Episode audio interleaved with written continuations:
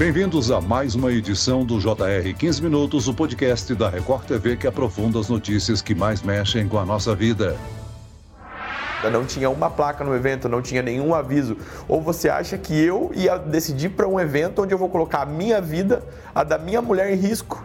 A febre maculosa preocupa autoridades brasileiras. São quatro mortes confirmadas após um surto da doença no interior de São Paulo. Outras duas mulheres estão internadas com suspeita de infecção. Todas as vítimas estiveram em eventos na Fazenda Santa Margarida, em Campinas, local provável de contágio. Diante do cenário, a Secretaria de Saúde de São Paulo emitiu um alerta. Todas as pessoas que estiveram na fazenda no período entre 27 de maio e 11 de junho e apresentarem febre e dor pelo corpo, dor de cabeça ou manchas avermelhadas pelo corpo devem procurar atendimento médico imediatamente e informar que esteve na região. O que é a febre maculosa? Como ela é transmitida? E quais são os principais sintomas desta infecção? O 15 Minutos de hoje esclarece essas e outras dúvidas com o médico infectologista Emerson Luz. Bem-vindo ao nosso podcast, doutor. Olá, Celso. É sempre uma satisfação estar aqui. E quem nos acompanha nessa entrevista é a repórter da TV Tati, afiliada da Record TV em Campinas, Isabela Sabélico. Isabela, o número de casos não para de subir.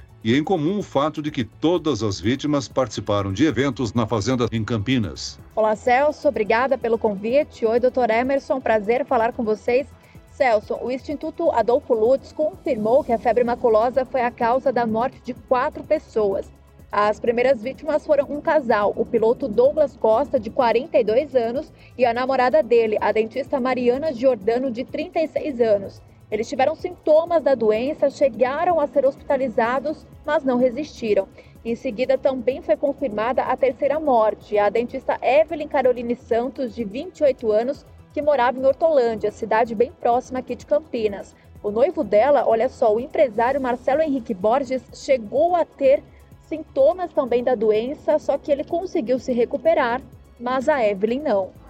Ela pediu para ir no hospital, falou que não estava melhorando, e, e, aí foi onde no caminho ela já convulsionou. E eu vi que ela estava com dificuldade de respiração, eu, eu já fui fazendo uma massagem cardíaca nela, tentando acalmar ela e consegui chegar no Hospital das Clínicas, no pronto atendimento, e ela já entrou direto. Acostumar com a dor, porque deixar de doer não vai. Uma coisa é você saber que chegou a hora da pessoa, outra coisa é saber que a pessoa que partilhava a vida com você teve a vida interrompida. A quarta morte confirmada é de uma adolescente de 16 anos. Erissa Nicole ficou vários dias internada. Outros dois pacientes, duas mulheres, estão hospitalizadas com sintomas da doença. Todas as vítimas estiveram em festas na Fazenda Santa Margarida, em Campinas, entre os dias 27 de maio e 3 de junho. Doutor, é importante a gente começar a nossa conversa esclarecendo a principal dúvida, que é o que é a febre maculosa.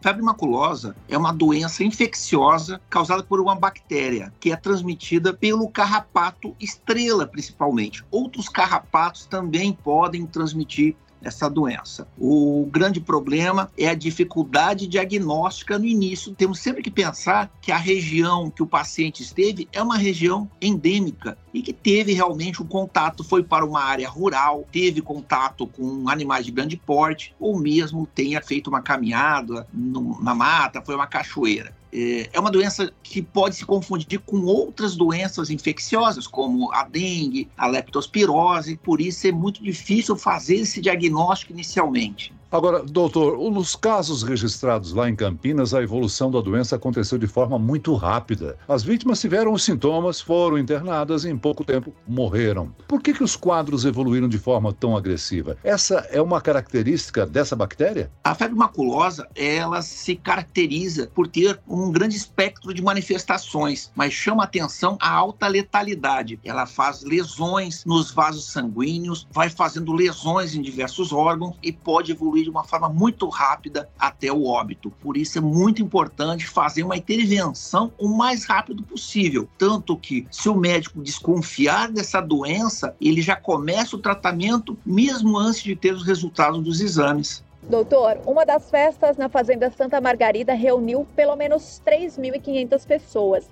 Existe o risco de contágio entre esse público ou a doença é transmitida somente pela picada do carrapato?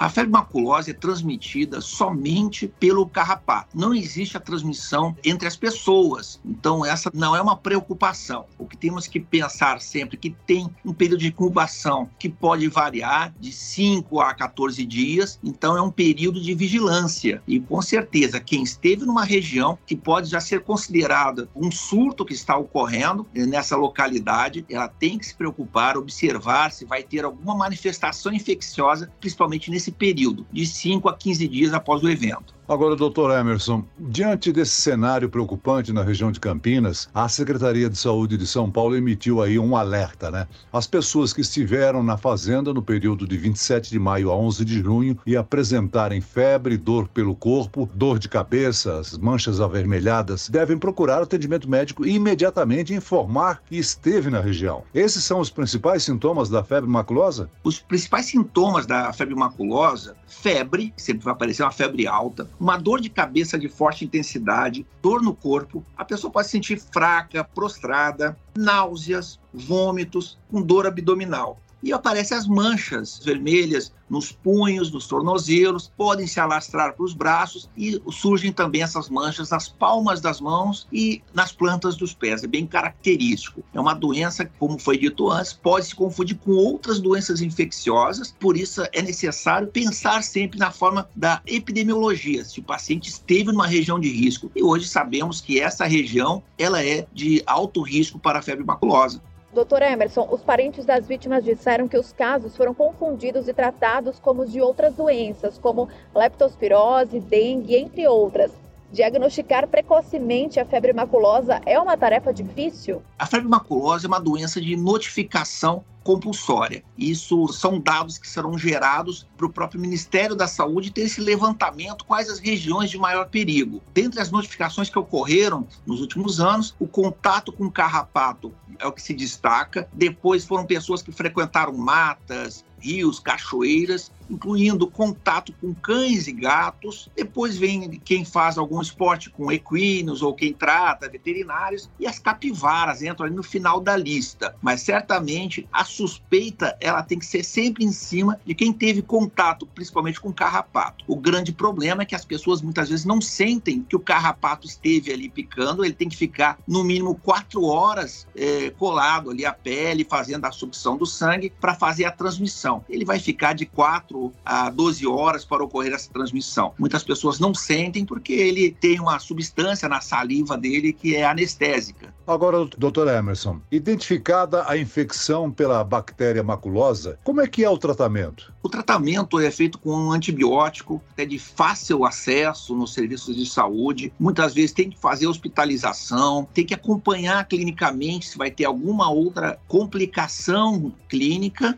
tratamento não é difícil, porém algumas pessoas evoluem muito rapidamente para quadros mais complicados. Às vezes necessitam até ser internados em unidade de tratamento intensivo. Por isso que sempre houver a suspeita de ser febre maculosa, o que deve aumentar agora nessa história de quem esteve nessa região, quem esteve nesse evento, nessa fazenda, deve se iniciar imediatamente o tratamento com antibiótico. Apesar de ser mais frequentes em áreas rurais, a febre maculosa não é incomum nas zonas urbanas.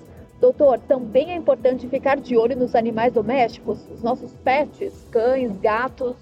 Certamente os nossos pets, eles podem ter um carrapato, e se esse carrapato tiver a bactéria, ele vai acabar infectando o bichinho de estimação e pode transmitir para outras pessoas se o carrapato sair dali ou um outro carrapato sair e acabar pegando o ser humano. O ser humano geralmente entra de uma forma acidental, ele não faz parte desse ciclo de vida do carrapato, mas com certeza nossos pets também são um motivo de preocupação. Agora, doutor Emerson, a prevenção da febre maculosa é baseada em impedir o contato com o carrapato. Até por isso, a fazenda onde foram identificados esses casos, ela foi fechada pela Prefeitura de Campinas e só vai receber novos eventos quando apresentar aí um plano de contingência ambiental e de comunicação. A administração da cidade explicou que, ainda que a suspensão dos eventos não significa uma interdição do local, a fazenda explicou que já está preparando aí um plano de ação e que sempre age de acordo com as exigências da vigilância sanitária e que mantém um rigoroso processo de manutenção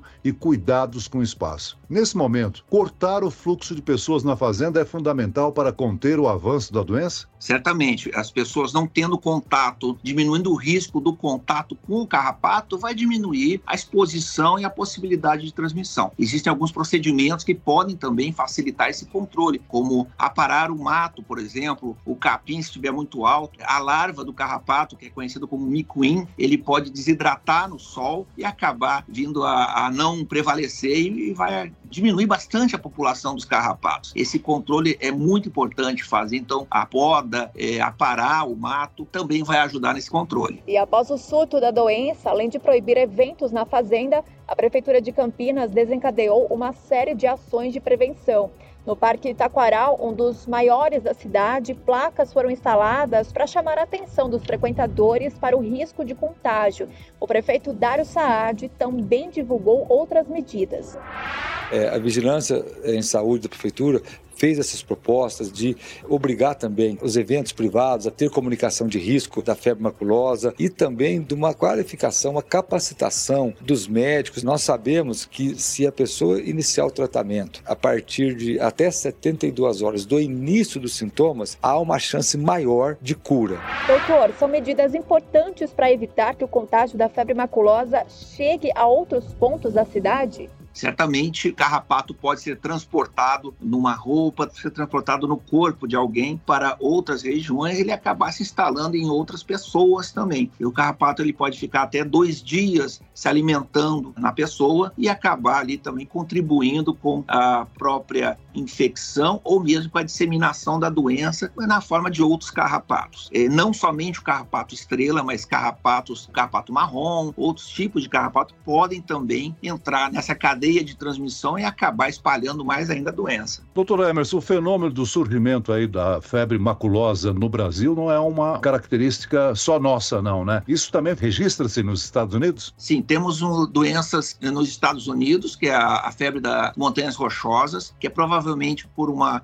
variante da bactéria e já é, é, a febre do feno. São doenças que são bem relatadas lá e controladas. Mas a febre maculosa brasileira, até como ela é conhecida, ela tomou características específicas e ela está muito concentrada na região sudeste. Nos últimos 10 anos foram constatados mais de 750 óbitos causados pela doença, sendo que cerca de 62% ocorreram no estado de São Paulo. Por isso, essa vigilância maior maior na região sudeste e agora podemos considerar a região de Campinas, a região rural, passando por um surto. Por isso, essas medidas são necessárias. Existe uma época meteorológica propícia à propagação do carrapato? Sabemos que o carrapato ele pode estar presente durante o ano todo, tem ciclos de vida onde ele passa pela forma larval e ele não aguenta muito o tempo muito quente, muito calor, ele pode desidratar, ele é mais sensível. Então, essa época mais temperada, com certeza, ele é mais propício propenso a se propagar e disseminar a doença. O senhor já fez alguns alertas aí, mas é importante, antes da gente finalizar o nosso podcast, quais orientações podemos seguir quando estivermos em locais com possibilidade de contágio? Quais medidas podem ajudar a evitar a infecção? Sabemos que muitas pessoas gostam de fazer esportes hoje ou lazer em área rural. O interessante, então, é usar roupas claras, que vai ajudar a identificar o carrapato andando eh, no corpo, colocar roupas roupas com mangas compridas, calças também, e colocando a barra para dentro da meia ou para dentro de botas altas. Pode ser até um pouco desconfortável, mas se for uma região de risco, isso vai ser necessário. Evitar locais que a grama está muito alta, a vegetação muito alta, porque o carrapato ele pode ficar na ponta ali esperando passar. Ele acaba se fixando em animais de grande porte, bovinos, equinos, mas se o homem passar naquela trilha, ele vai acabar se contaminando, ou melhor, vai acabar se expondo também ao carrapato e ressaltar que ele tem que ser retirado quanto antes do carrapato, são quatro horas que ele está presente ali para poder fazer a disseminação e tem que retirar com uma pinça rente à pele, não pode espremer o carrapato, senão ele acaba colocando aquele sangue que ele estava retirando da pessoa, coloca novamente e esse sangue pode estar contaminado ainda mais com a bactéria, aumentando a possibilidade de transmissão. Muito bem, nós chegamos ao fim desta edição do 15 Minutos. Eu quero aqui agradecer a participação e as informações do médico infectologista Emerson Luz. Muito obrigado, doutor. É uma satisfação. E também agradeço agradeço a presença da repórter da TV Tati, afiliada da Record TV em Campinas, Isabela Sabélico. Obrigado, Isabela. Eu que agradeço, Celso. Muito bom falar com você. Obrigada também, doutor Emerson. Prazer conhecê-lo. Obrigada pelo convite. Esse podcast contou com a produção de David Bezerra e dos estagiários Lucas Brito, Fernando Russo e Cátia Brazão. Sonoplastia de Marcos Vinícius. Coordenação de conteúdo Edvaldo Nunes e Deni Almeida. Direção editorial Tiago Contreira. Vice-presidente de jornalismo Antônio Guerreiro. Você pode acompanhar o JR 15 Minutos no portal r7.com, nas redes sociais do Jornal da Record e nas principais plataformas de streaming. Eu sou o Freitas, te aguardo no próximo episódio. Até amanhã.